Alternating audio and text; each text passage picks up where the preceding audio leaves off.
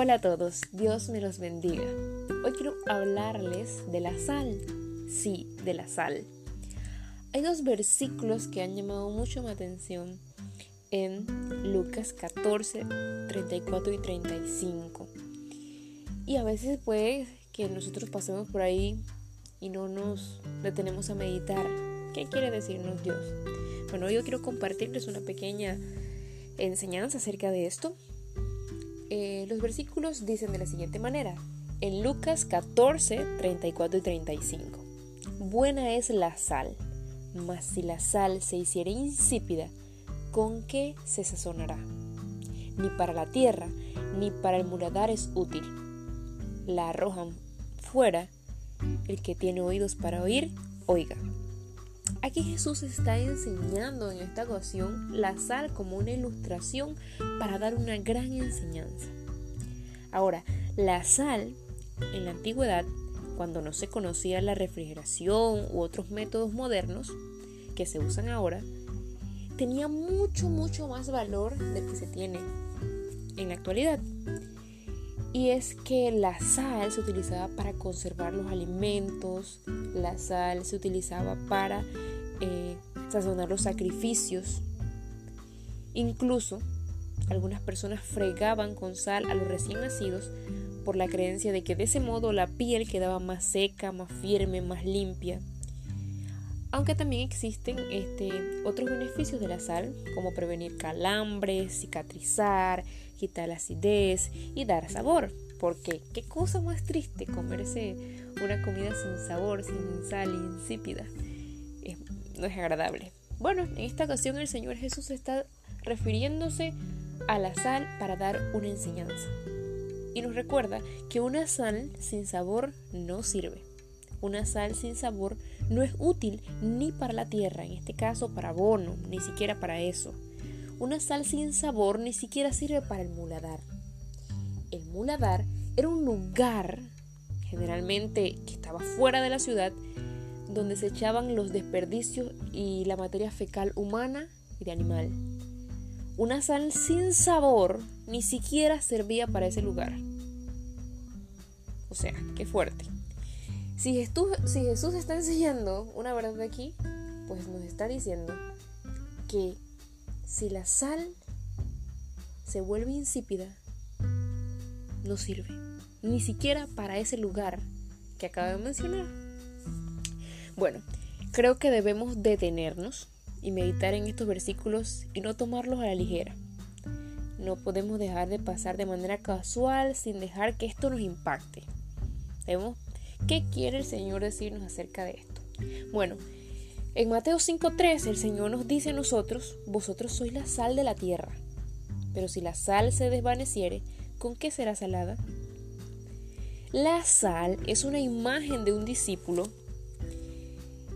Es bueno cuando la sal mantiene su sabor, es bueno cuando la sal mantiene su sabor, pero luego leemos que la sal se vuelve insípida. La moderna sal, la sal que se usa ahora eh, no puede perder su sabor porque es una sal pura. No puede perder su sabor por esa, por esa razón. Pero en las tierras ah, de la Biblia, la sal estaba a menudo mezclada con impurezas. Y esto hacía que a lo largo del, tiempo la sal se, se desvaneciese y quedaba un residuo en el salero. Ese residuo de la sal, que se volvía insípido, no servía para nada y se tenía que tirar. Entonces aquí la imagen es la de un discípulo que comienza con brillantez. Conocemos al Señor, ay, qué emoción, comenzamos muy fervientes, queremos que todo mundo se entere que conocemos al Señor y que hemos entregado nuestra vida a Él. Pero dice que buena es la sal, pero si se desvaneciese o si se vuelve insípida, entonces aquí vemos, como mencionaba, cuando buena es la sal es que una persona que está comienza, ¿verdad? Con mucha energía, pero luego se vuelve dejando su luz o dejando que la luz se vaya apagando poco a poco hasta que ya no alumbra. Pero en cuanto a la sal, qué cosa más inútil en el mundo que la sal que ha perdido la única característica que le da valor. Si la sal deja de salar, ya, no sala. ¿Para qué me sirve? Para nada. Ni siquiera para las cosas que he mencionado anteriormente. Entonces, igual pasa con el discípulo. Igual pasa con el discípulo que deja de ser discípulo de Cristo. No es idóneo para los propósitos del mundo, pero ha abandonado los propósitos de Dios. Entonces, cuando dejamos de ser sal, nos desenfocamos. ser sal es indispensable como hijos de Dios, como discípulos. Cuando se vuelve insípido, tiene demasiado conocimiento para entrar en las vanidades del pecado, en el mundo, pero no tiene el goce de la gracia, de la verdad, del mantenerse en el camino de Cristo. La sal sin sabor viene a ser objeto de menosprecio, porque no es útil. Pero, ¿qué nos está enseñando el Señor con esto de la sal? ¿Qué me quiere decir a mí, que escuchas también? Bueno, a la luz de todo lo que hemos venido hablando, Él está hablándonos de un seguirle sin compromiso, sin verdadero compromiso. Anterior a estos versículos, en Lucas 14, el 27 dice, y el que no lleva su cruz y viene en pos de mí, no puede ser mi discípulo. Y el 33 dice, así pues cualquiera de vosotros que no renuncia a todo lo que posee no puede ser mi discípulo. Entonces, ¿qué pasa con la sal cuando se vuelve insípida? Pasa que a pasa que nos enfocamos en nosotros mismos y dejamos de poner nuestra confianza en el Señor. Pasa que nos importan más las cosas que nos ofrece el mundo que lo que Dios me está ofreciendo. Es decir, Dios me está dando propósito pero me voy desenfocando a tal punto que pierdo el sabor y ya no salo. Pero Dios no quiere eso. Y Él nos dice, buena es la sal, mas si la sal se vuelve insípida, ¿con qué se sazonará? Entonces aquí el Señor está enseñándonos, está llamándonos, está diciéndonos, hey, hey, estoy hablando de que me sigue sin un verdadero compromiso, un seguir a Jesús sin haber entregado todo, todo, porque sí. Comenzamos al Señor a entregarle esto y aquello, pero hay áreas de nuestra vida que no queremos entregarle. Y bueno, Dios desea que nosotros seamos sal porque nos ha llamado que somos la sal de este mundo. Pero Él nos está llamando a tomar nuestra cruz. Hace mucho tiempo vi un video de un hombre que llevaba la cruz y iba cargándola, pero como pesaba tanto, fue recortándole y fue recortándole y fue recortándole, a tal punto que cuando tenía que pasar, no pudo, porque no, no quería cargar el peso de la cruz. Pues Dios nos está llamando a ser sal, a que no nos desenfoquemos, a que no nos volvamos insípidos.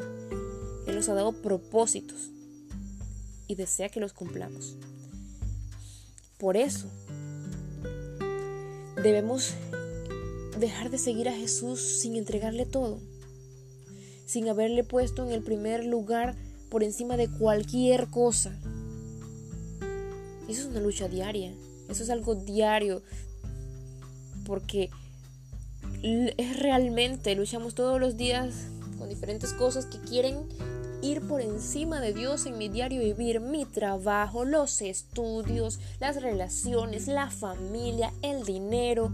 Y todos los días está esa lucha.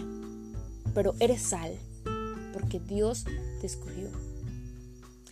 Jesús termina el mensaje con las palabras, el que tiene oídos para oír, oiga. Implica que no todos tendrán buena disposición para oír las exigencias y las condiciones del discípulo de Dios. Pero si una persona está dispuesta a seguir a Jesús, si tú estás dispuesta a seguir al Señor Jesús, sea cual sea el coste, entonces debemos oír y seguir. Juan Calvino dijo, lo he dado todo por Cristo. ¿Y qué he encontrado? Lo he encontrado todo en Cristo. Qué maravilloso, me encantó leer eso. Si tú has encontrado todo en Cristo, bienaventurado eres. Porque tener a Cristo como Señor es lo mejor que nos puede pasar, sin duda alguna. Pero si no has tenido un encuentro personal con el Señor, yo quiero invitarte a que escudriñes su palabra y que le busques de todo corazón. Su fiel palabra dice, me buscarán y me encontrarán cuando me busques de todo corazón. Jeremías 29:13. Concluyo con una pequeña frase que dice, seguir a Jesús es todo o nada. Así de sencillo. Y es lo que espera de quien se acerca a Él para seguirle. El Señor nos ayude a hacer sal, a hacer la sal de este mundo. Pongámosle sabor, el sabor que el mundo necesita. Fijando la mirada siempre en Cristo. Porque separados de Él nada podemos hacer. Que Dios te bendiga.